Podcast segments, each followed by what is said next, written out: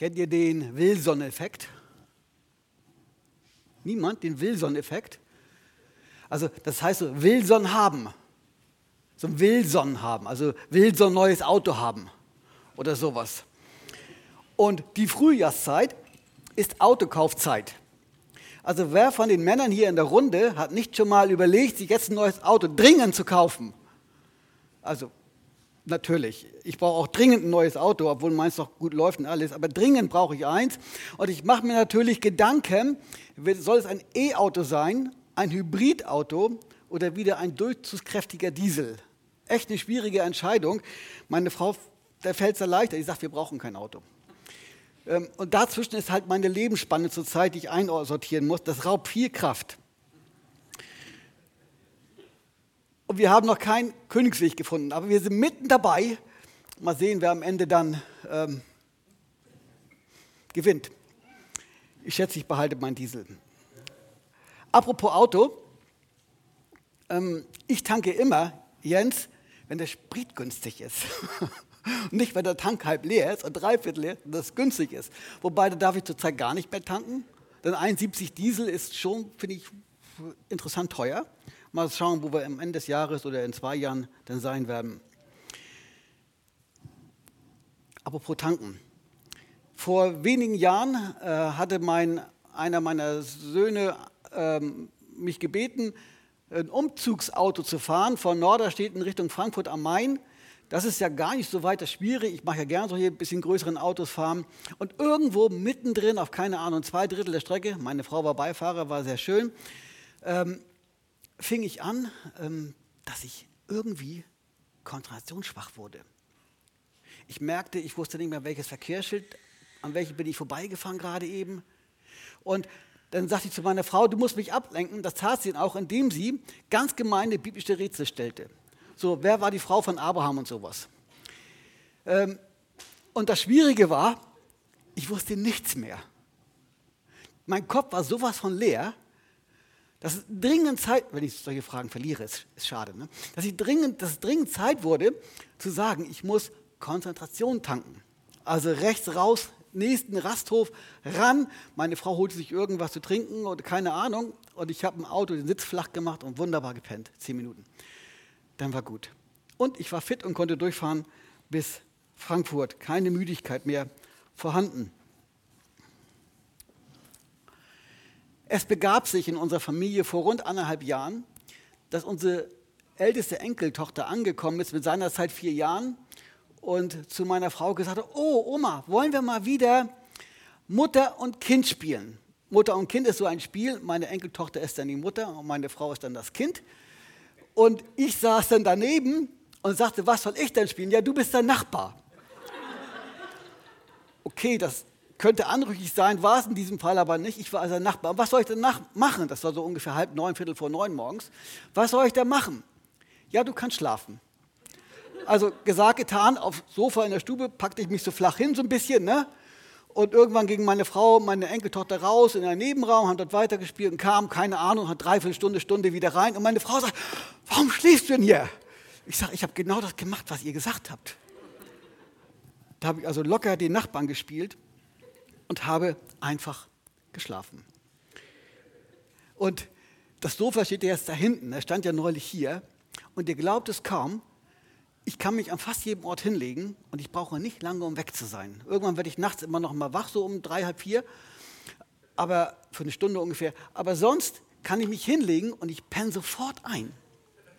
Ist ganz gefährlich fürs Autofahren, deswegen achte ich äh, immer massiv drauf, dass sowas nicht passiert.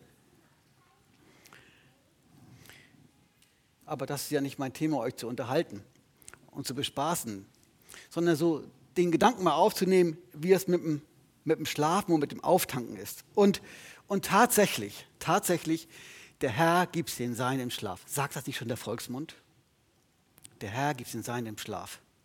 Im Übrigen, viele Sprüche des Volksmundes sind aus der Bibel entnommen, entlehnt. Und auch dieser Spruch kommt aus der Bibel, auf Psalm 127. Der Herr gibt es den Sein im Schlaf. Also wenn ihr nachher einschlaft, dann seid ihr vom Herrn gesegnet. Wäre fast richtig so die Aussage. Oder wenn ihr über Tag immer viel schlaft, seid ihr fast zum Herrn gesegnet. Auch das ist fast richtig. wenn da nicht, wenn da nicht auch die anderen Aussagen in der Bibel stünden, die da heißen, die Tür dreht sich in der Angel und der Faule in seinem Bett.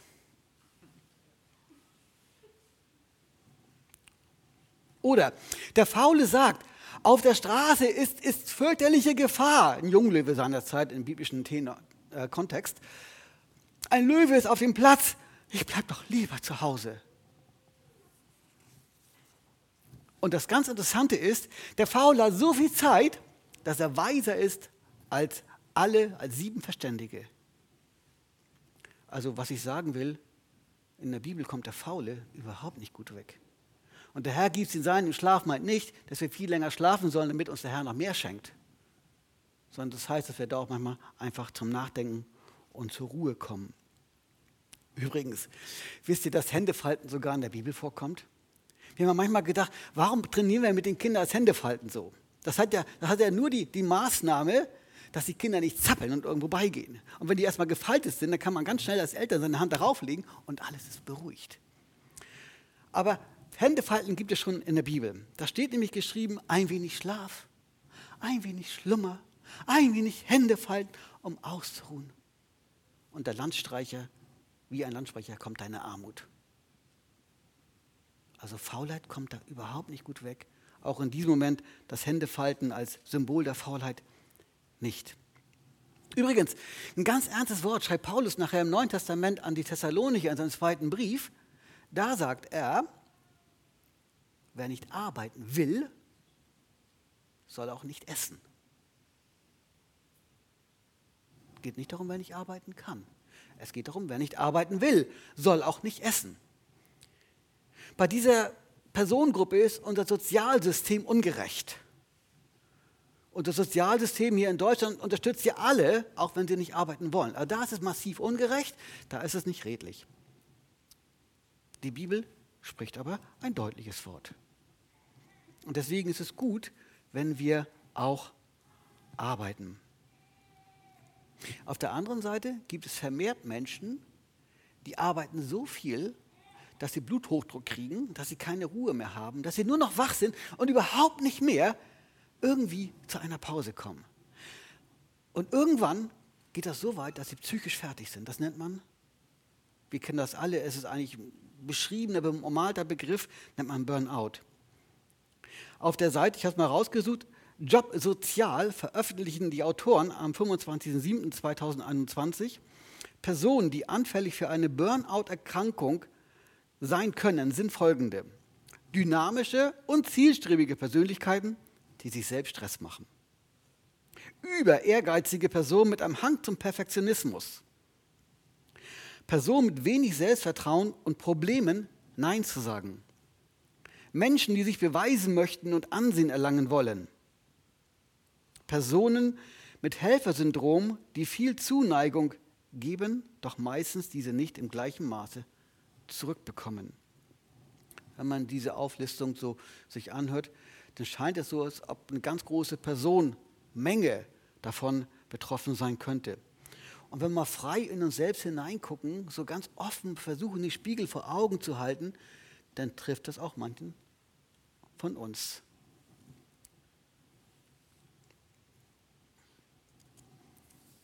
Eine andere Seite, spektrum.de heißt die tatsächlich, veröffentlichte im Dezember 2012 eine Feststellung zu jobsuchenden Männern. Und sie haben festgestellt, eine bis acht Stunden genügen, um sich besser zu fühlen. Arbeit meint man. Eine bis acht Stunden Arbeit genügen, um sich besser zu finden, zu fühlen in der Woche. Für Frauen wurde festgestellt, dass das erst bei 20 Stunden die Woche eintritt. Also nur mal so. Andererseits, es gibt schon interessante Studien, wenn man so mal darüber stolpert. Ähm, die Wochenarbeitszeit in Deutschland bei Männern liegt bei ungefähr bei 34,5 Stunden oder 35,5. Die Niederlande sind noch geringer und äh, Griechenland ist zum Beispiel höher.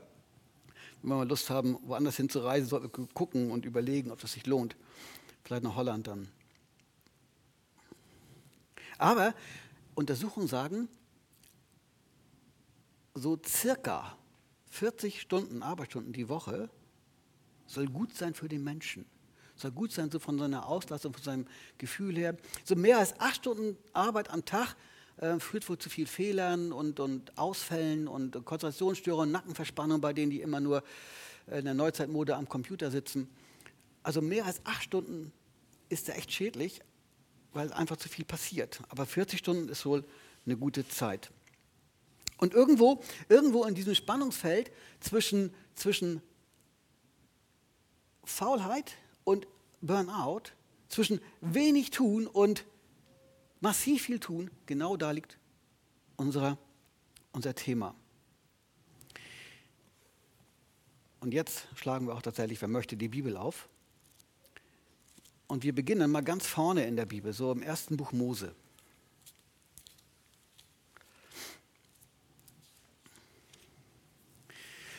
Wenn du bislang noch nicht so viel mit der Bibel zu tun gehabt hast oder mit dem Gedanken der Bibel, dann ähm, lausche ein wenig mal, denn es ist hier total interessant, äh, was die Bibel zu bestimmten Themen sagt. Unter anderem auch zu diesem Thema. Da steht in 1. Mose 2, Vers 1 bis 3 lese ich. So wurden der Himmel und die Erde und all ihr Heer vollendet. Und Gott vollendete am siebten Tag sein Werk das er gemacht hatte, und er ruhte am siebten Tag von all seinem Werk, das er gemacht hatte. Und Gott segnete den siebten Tag und heiligte ihn, denn an ihm ruhte er von seinem Werk, das Gott geschaffen hatte, indem er es machte. Drei Verse, wie häufig kam mir Ruhen vor? Dreimal. Gott ruhte, Gott ruhte am siebten Tag. Gott machte Pause. Gott arbeitete sechs Tage und ruhte. Sechs Tage Kreativität, sechs Tage Arbeit, ein Tag Pause, ruhen. Und damit, wenn Gott das tut, ist das eine überirdische Einrichtung. Ruhen ist keine irdische Erfindung, keine menschliche Erfindung.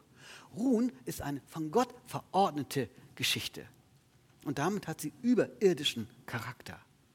Und weil sie von Gott ist, hat sie logischerweise eine große Bedeutung für uns. Und Gott hat diesen siebten Tag als einen besonderen Tag der Ruhe geschaffen. Also er heiligte ihn, das heißt, er hat ihn besonders herausgestellt, besonders bestimmt. Und er soll zur Ruhe dienen. Also Ruhe ist ein wesentliches Merkmal von sieben Tagen, das Gott genannt hat. Und wir sehen, dass, weil es von Gott kommt, dass der Mensch, genauso wie Gott das getan hat, 6 plus 1, dass der Mensch arbeitsbedürftig ist und dass der Mensch ruhebedürftig ist. Der Mensch braucht Arbeit und der Mensch braucht Ruhe. Warum? Weil Gott das für den Menschen festgelegt hat. Wir können viel Psychologie machen, wir können viele Internetseiten suchen über Selbsthilfe, Fremdhilfe, sonstige Hilfe. Wir kommen an diesem Ding einfach nicht vorbei. Es ist leichter, in die Bibel hinzugucken, dann können wir uns viel Energie und Zeit sparen, weil Gott das ja schon so einfach sagt. Wenn wir es akzeptieren, dann haben wir leitere, leiteres Leben und brauchen nicht so viel zu lesen. Als Gott mit dem sich ein Volk aus dem Menschen damals anfing aufzubauen, mit Abraham begann er, ein besonderes Volk aufgebaut, das Volk Israel, wie wir es ja vom Namen her kennen, hat er Gesetze und Verordnungen gegeben. Eins davon betraf den siebten Tag ganz besonders. Er nannte ihn Sabbat und deswegen wollen wir einen kleinen Ausflug mal zu dem Sabbat machen.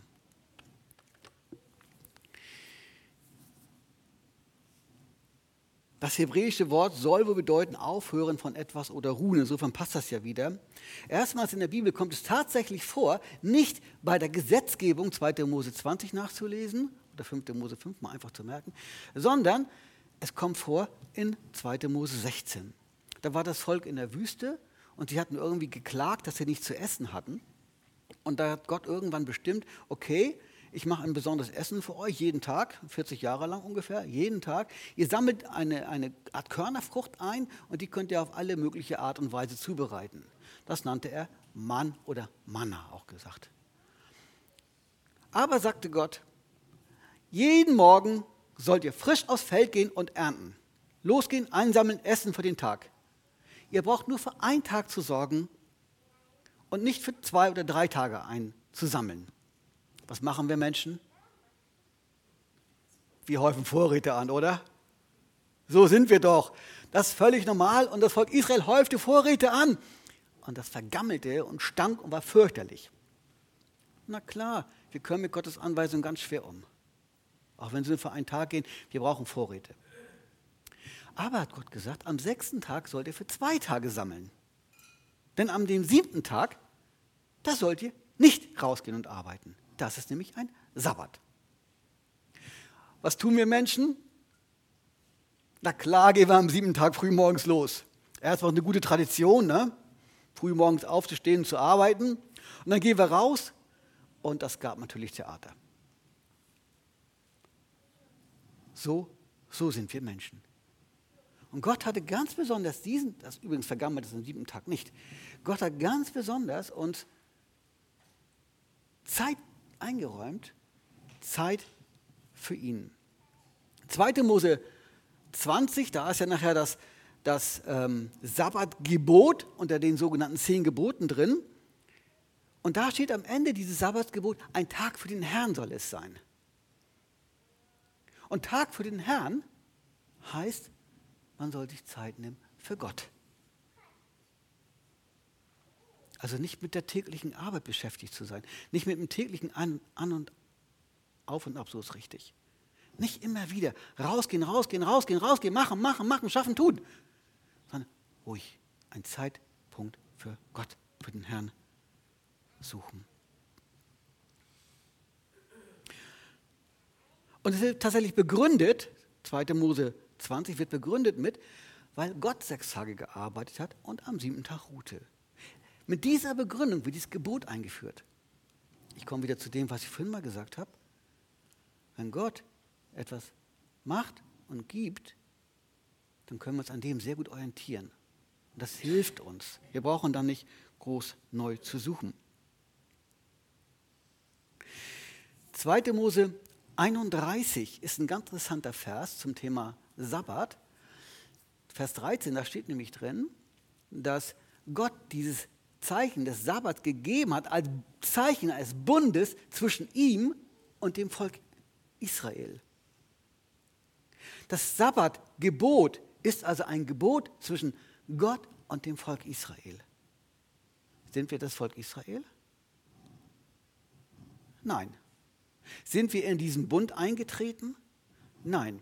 Wird das Sabbatgebot im Neuen Testament für uns zu halten wiederholt? Nein. Also wir sind nicht aufgefordert, ein Sabbatgebot zu halten. Das ist nicht die biblische Linie. Sabbatgebot als Gebot. Das wird Apostelgeschichte 15 erwähnt. Welche Dinge wir zu halten haben, wird manchmal noch mindestens zweimal im Neuen Testament als Folge erwähnt, was die Nation zu halten haben. Das Dramatische ist übrigens, bei dem Volk Israel entwickelte sich das Sabbatgebot zu einem Sabbatzwang. Es wurde richtig schlimm. Es wurde richtig schlimm, dass der Herr Jesus, der hat ja viele, viele, vielen Menschen geholfen, geheilt, dass der Jesus viele Dinge am Sabbat gemacht hat. Und schon kam Stress. Wie kannst du am Sabbat den Blinden äh, wieder gesund machen? Wie kannst du am Sabbat den von sein, seiner, seiner äh, Verkrüppelung heilen? Dass er wieder gehen kann. Unmöglich. Und der Jesus sagt, sag mal, merkt ihr das noch? Wenn du euer Rindvieh ins Wasser fällt, im Brunnen fällt, was macht ihr dann? Sagt ihr, heute ist Sabbat. Aber verboten, wir lassen es ertrinken. So, dann machen sie natürlich nicht, sie holen es heraus, sagt der Herr Jesus. Und warum macht ihr es bei meiner Sache so? fragt er die Menschen. Also, die haben das zu einer Verpflichtung gemacht. Oder wie ist es bis heute? Ich bin da nun kein Experte, man mag mich korrigieren irgendwann hinterher. Ähm, wenn die Juden dürfen keinen elektrischen Lichtschalter einschalten in unserer normalen Baureihe, weil da immer mini kleiner Funke entsteht. Ein Funke bedeutet Feuer machen, Feuer machen bedeutet Arbeit, Arbeit ist aber verboten. Das ist unsere menschliche Logik. Man macht nichts, der Mensch ist zum Knecht des Sabbats geworden. Man hat nie verstanden, dass der Sabbat für den Menschen gemacht ist, nämlich zur Ruhe für Gott. Und hier wurde der Mensch auf einmal zur Verselbstständigung dieses Tages. Das darf nicht sein, dass wir Dinge, Dingen einen Wert geben, die Gott so nicht gedacht hat. Ich komm, will das Thema Sabbat dann noch abschließen. Der Grundgedanke von Gott ist sechs Tage Arbeit und ein Tag Ruhe. Das ist gut für uns Menschen. Ich habe manchmal so für mich so die, die Frage gestellt, ist es denn richtig, eine Fünf-Tage-Woche zu haben? Wenn Gott von sechs Tagen spricht? Oder ich weiß nicht, ob die Metallgewerbe noch schon eine viereinhalb Tage Woche hat. Ist das richtig? Es gibt übrigens über 80 oder rund 80 verschiedene Kalender, äh, die man mal weltweit versucht hat aufzustellen. Weg von der Sieben-Tage-Woche hin zu Zehn-Tage-Woche, hin zu, keine Ahnung, Vier-Tage-Woche. Also verschiedene Modelle. Ähm, irgendwie hat Gott dafür die Hand drauf gehalten, dass wir immer noch bei sieben Tagen sind.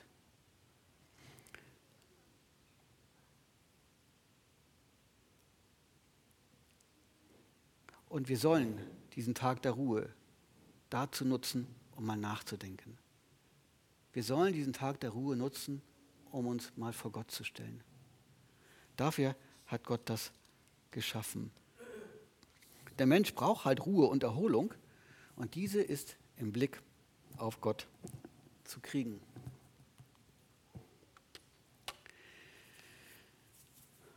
Richtig auftanken. Ich habe eine Gruppe von Menschen gefragt, ähm, sagt mal, wie verhaltet, verhält es bei euch mit der Ruhe und mit dem Auftanken? Wann kommt ihr zur Ruhe und, und, und wobei tankt, tankt ihr auf?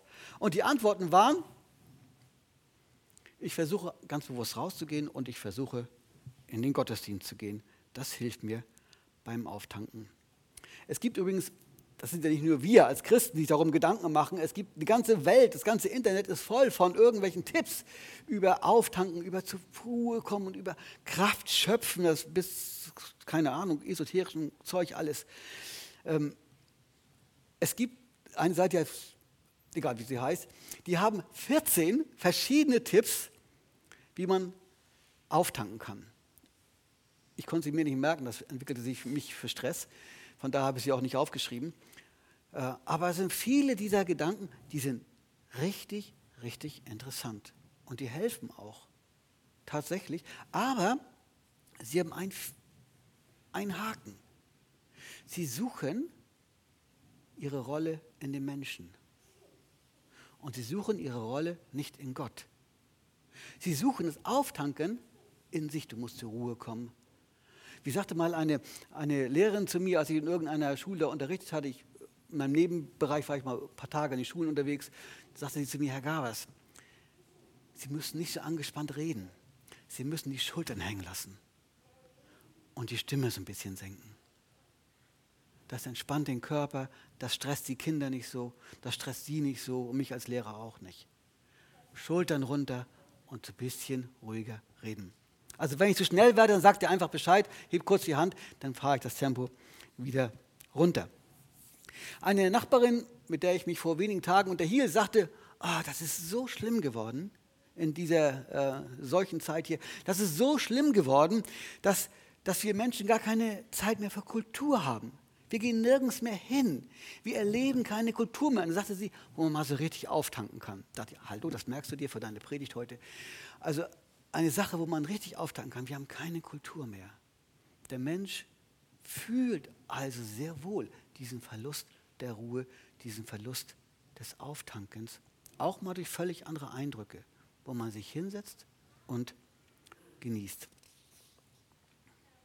Ja, meine nicht repräsentative Umfrage äh, war dann auch ja zu diesem Thema, wie kannst du eigentlich zur Ruhe kommen, aus dem Alltagsgetriebe rauskommen? Und die Antworten waren, ich gehe spazieren. Geh einfach raus. Ich Deswegen der schöne Baum. Ich lese. Ich gehe in den Garten. Ich spiele Musik. Ich will einfach mal meine Ruhe haben. Fern von den vielen Eindrücken, die auf mich einprasseln.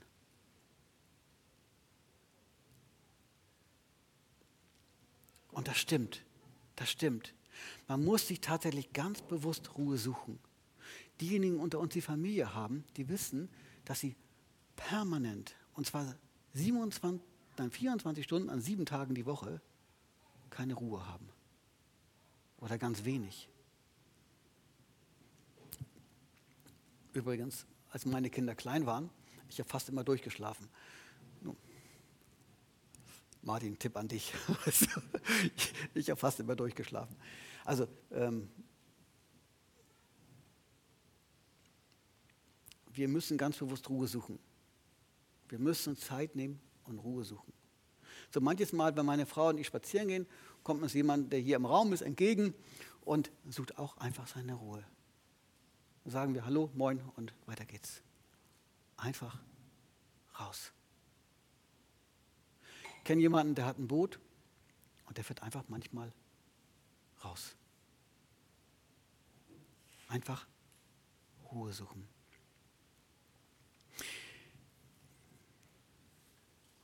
Der Jesus hat seine Jünger einmal losgeschickt, die sollten etwas tun, dann waren sie auch unterwegs, dann kamen sie voll Energie, voll Schwung zurück und dann haben sie berichtet und, und erzählt, Vollgas gegeben. Und sagt der Jesus, kommt zurück an einen öden Ort und ruht ein wenig aus. Also wenn ihr mal einen großen Missionseinsatz hier in der Stadt hattet, geh zurück an einen ruhigen Ort und ruhe dich ein wenig aus. Ich möchte mal einen Vers aus dem Matthäus-Evangelium lesen, oder zwei Verse. Einen dürftet ihr kennen, denn der war bei meiner letzten Predigt Hausaufgabe als Lernvers. Ich brauche jetzt ein Echo.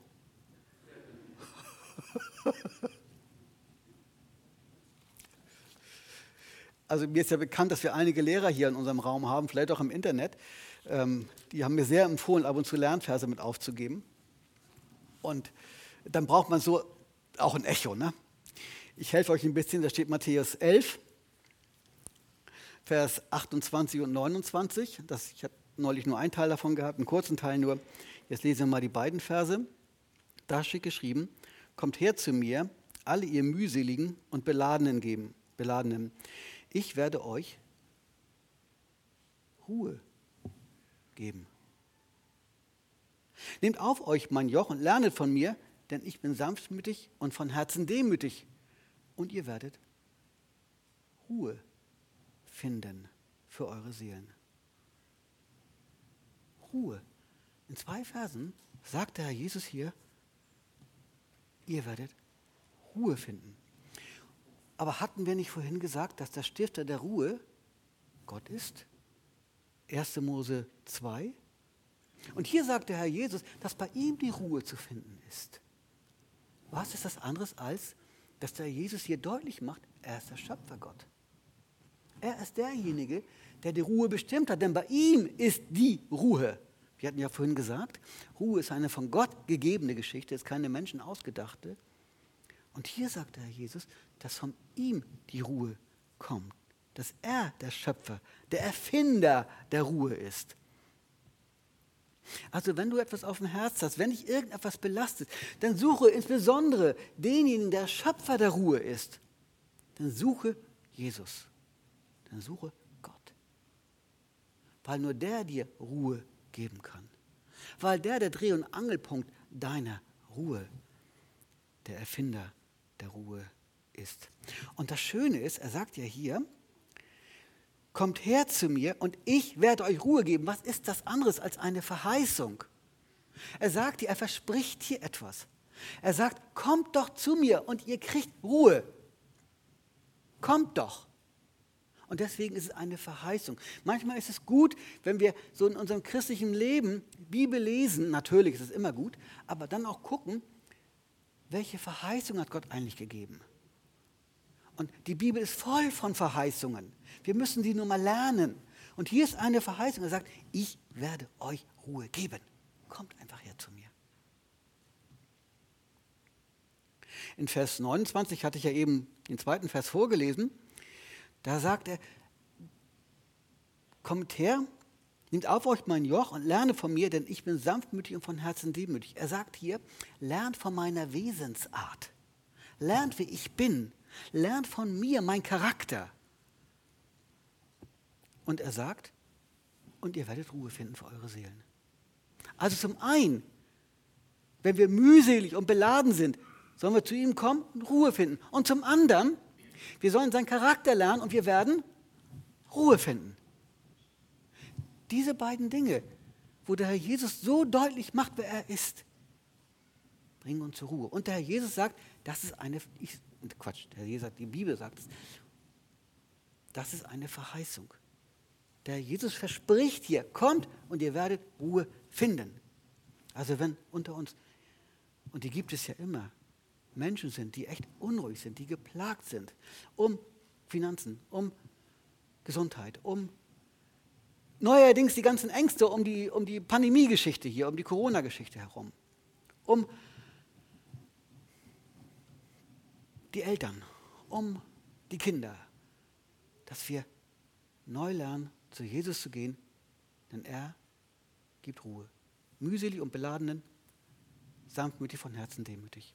Beide Male Ruhe. Wenn wir das zumindest gelernt haben von heute, dann glaube ich, kommen wir weiter. Die zweite äh, häufige Antwort auf meine, auf meine äh, nicht repräsentative Umfrage, wie tankst du eigentlich auf? Wo tankst du und wie tankst du auf? Und jetzt mal einfach die Frage, was meint ihr?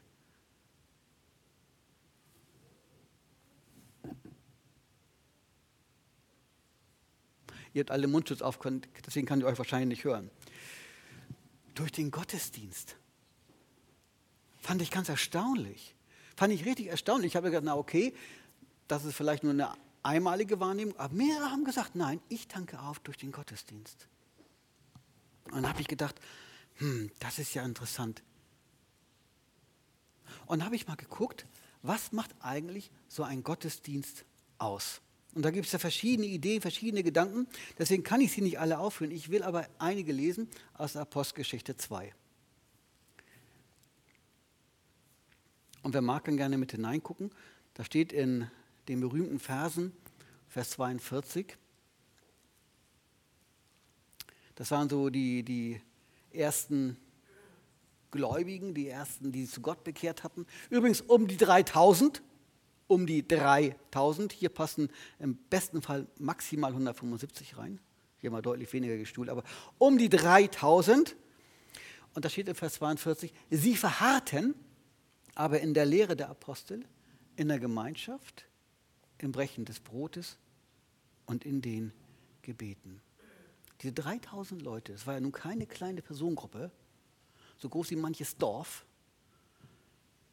und sie verharrten darin. Ja, was ist denn, was ist denn das Besondere? Wir gucken uns diese vier Dinge mal an.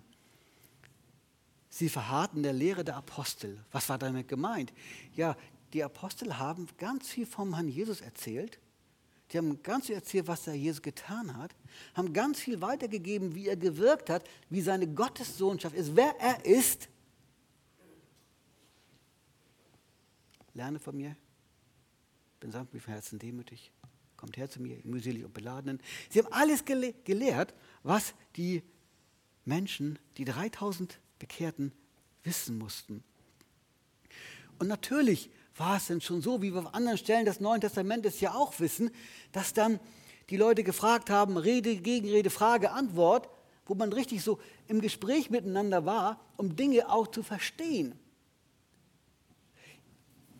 Äh, eine, eins meiner Kinder sagt manchmal, ähm, mein Vater braucht einen Übersetzer. Er meint damit, wenn ich etwas sage, dann muss immer einer da sein, der, der das erläutert, was ich sage. Er sagt immer, also Papa meint. Und will damit ausdrücken, dass ich mich verschachtelt ausgedrückt habe. Was durchaus häufiger passiert.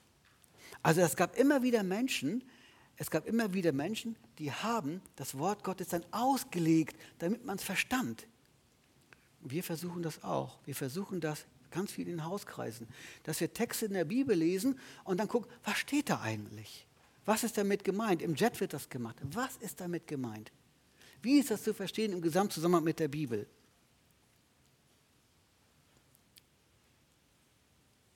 Sie verharren in der Gemeinschaft. Ich habe es ja schon ein paar Mal, nicht nur ich, gesagt. Unsere Zeit ist irgendwie seltsam geworden, dass Christen unter Gemeinschaftsentzug leiden und ganz häufig auch ohne es zu wissen. Sie bleiben einfach von der Gemeinschaft der Gläubigen fern. Sie kommen nicht, weil entweder Bedingungen oder Sorgen sind oder wegen anderer Geschichten. Und für mich ist Gemeinschaft ein unfassbarer Wert, denn das ist der Punkt, wo Leute mich korrigieren. Wo Leute einfach spiegeln und sagen, an dem Punkt, das passt irgendwie so nicht. Denk nochmal darüber nach. Und Gemeinschaft stärkt. Es stärkt das Miteinander, er stärkt das, das Reden zueinander, er stärkt das Gesicht des anderen. Und wir, wir brauchen, und es gibt auch Ratschläge, wenn man miteinander redet und sagt, sag mal, Martin, wie geht es dir eigentlich? Jetzt mal frei raus, eine, äh, ich habe jetzt mal wirklich eine Stunde Zeit, nicht nur eine oberflächliche Frage, wie geht es dir eigentlich? Und man schnackt miteinander und man kommt ins Gespräch und, und er sagt ja das, das und das. Und dann eine Stunde schnell gar nichts. Aber was macht Gemeinschaft aus? Gemeinschaft macht aus, dass wir einander nahe sind und helfen. Und wir brauchen einander.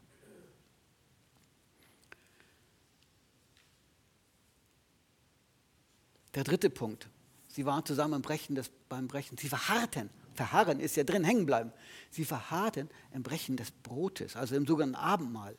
Das ist mit einer der Gründe, weswegen wir hier Sonntag für Sonntag mit das Abendmahl machen und das Brotbrechen machen. Weil wir einfach sagen, das ist ja keine Vorschrift in der Bibel. Es ist keine Vorschrift. Auch am siebten Tag der Woche, Apostel 20, Vers 7, es ist keine Vorschrift, sondern es ist eine Beschreibung.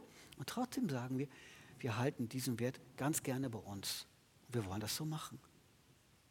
Und wir sind sehr dankbar. Im Übrigen ist das Brotbrechen und Abendmahl ja ein Erinnern an das, was der Herr Jesus getan hat. Es lenkt also unseren Blick von uns weg.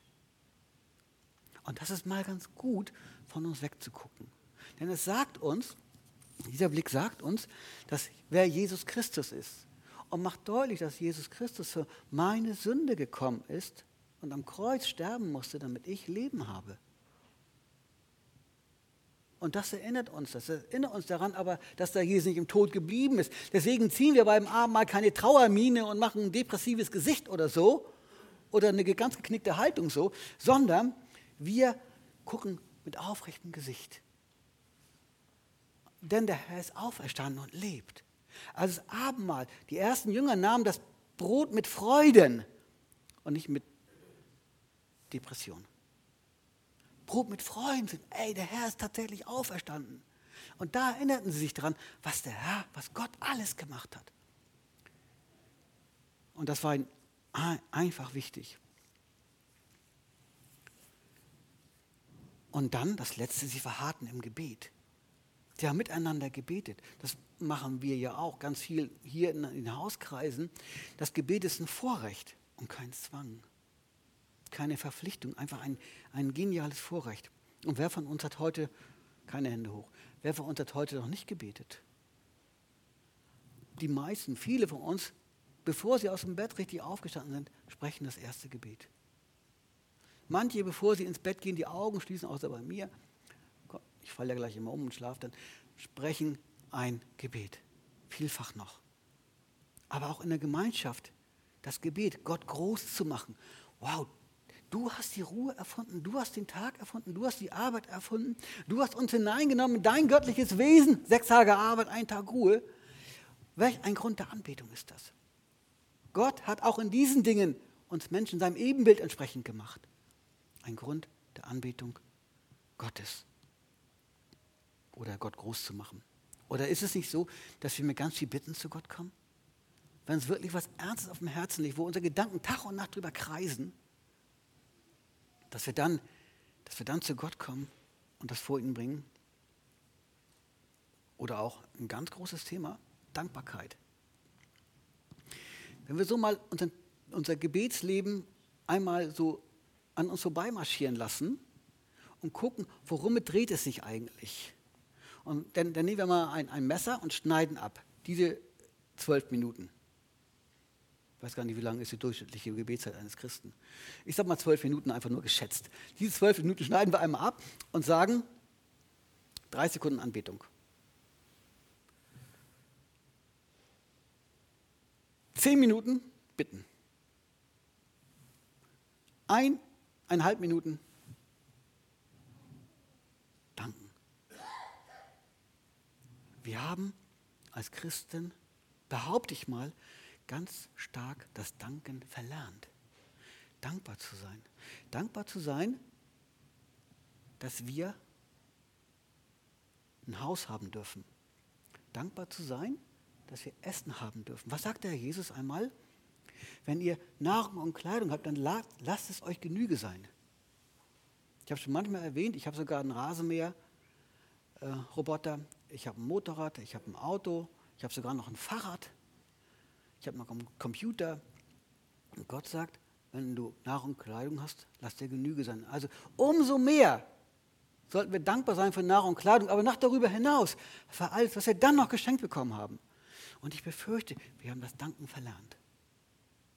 Manches Mal wird auch unser Danken einfach erstickt durch, durch die Dinge, die wir mittlerweile als selbstverständlich ansehen.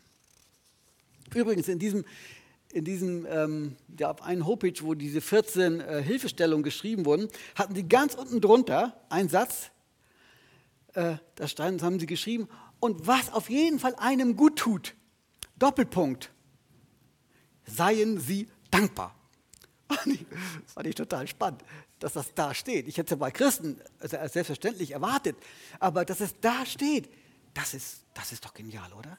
Dass Menschen auch in unserer Zeit neu entdecken, dass Dankbarkeit unser Herz zur Ruhe kommen lässt und uns auftanken lässt.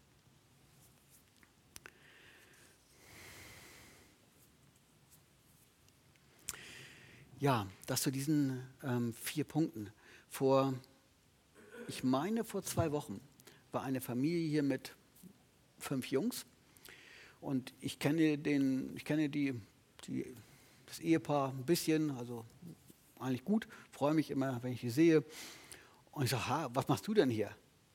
Er predigt sonst auch in, in seiner Gemeinde. Ich sage, was machst du denn hier? Aber sagt er, weißt du was? Ich will einfach mal nur auftanken. Einfach nur hinsetzen und zuhören. Ich will mal nicht arbeiten, nicht dienen, keine Moderation, keine Musik, nicht präsent sein, nicht dauernd unter Strom sein. Ich will einfach nur mal auftanken.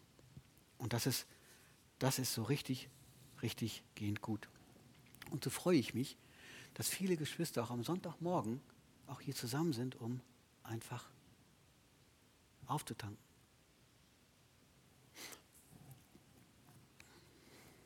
Ich komme damit auch zum Schluss.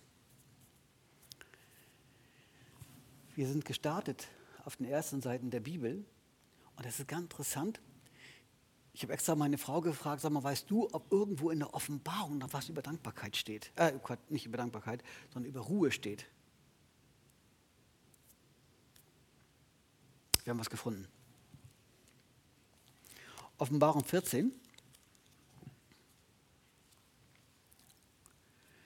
Da geht es um die Ankündigung des Gerichtes Gottes über diese Welt und über die Menschen, die Gott nicht haben wollen, über die letztlich die Endgerichte, die anstehen und die kommen. Und da steht in Vers Offenbarung 14, Vers 11.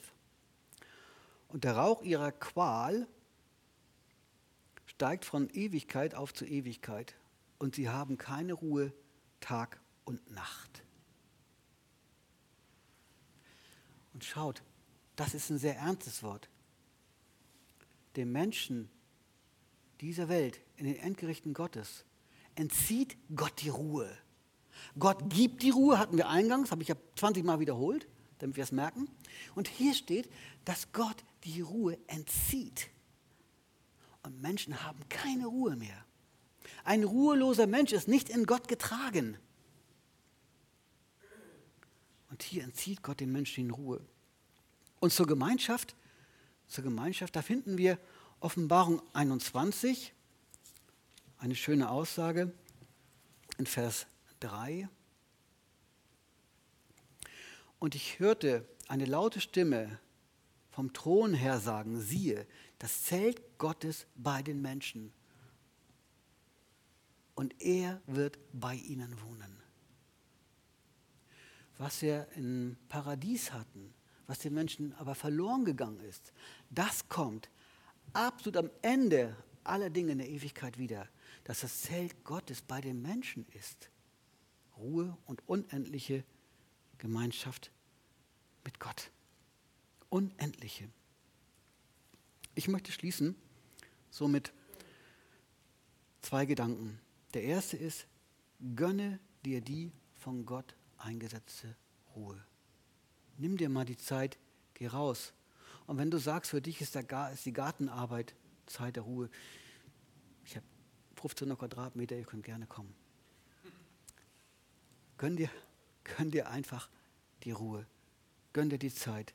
Und die zweite Geschichte ist, lass dich weiter in die Gegenwart Gottes ziehen.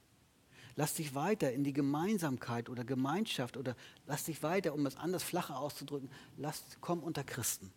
Komm in den Gottesdienst. Höre, lerne, staune neu und lerne die, die Gemeinschaft und die Grundzüge Gottes und des Herrn Jesus kennen. Also Hausaufgabe, Matthäus 11, Vers 28 und 29. Das eine, mühselig und beladen, Ruhe. Das zweite, sanftmütig von Herzen demütig und Ruhe. Diese beiden Punkte zu einem Punkt. Das lernen wir irgendwann zu Hause. Ob ich das nächste Mal abfragen werde, weiß ich nicht. Dafür ist vielleicht jemand anders.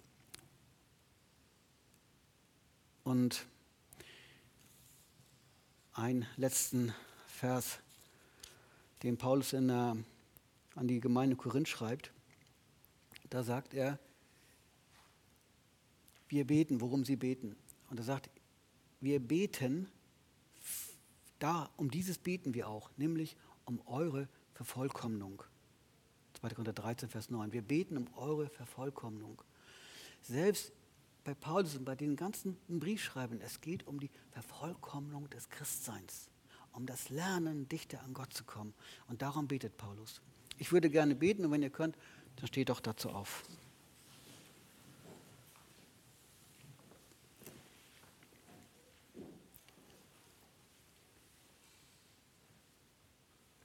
Unser allmächtiger Gott im Himmel, du hast Himmel und Erde geschaffen, du hast den Menschen geschaffen und du hast uns Maßstab und Leitlinien für unser Leben gegeben. Und du siehst vielleicht uns das abhanden gekommen, in dem, was wir von Kindesbeinen an gelernt haben oder wo wir einfach vom Alltag so gepresst und gedrückt sind. Aber du willst uns ja zur Ruhe führen, Ruhe in dir. Du willst uns immer wieder neue Kraft geben, eine Kraft, die du allein geben kannst. Und so danken wir dir, dass du auch heute bei uns bist und dass du uns nahe sein willst für unser Leben, für heute und für morgen. Und darum bitte ich dich, dass wir auch in der kommenden Woche uns Zeit nehmen, nachzudenken über dich und deine Größe und dass wir von dir lernen, unser Leben sich auch wieder neu ausrichten möge auf dich hin. Amen.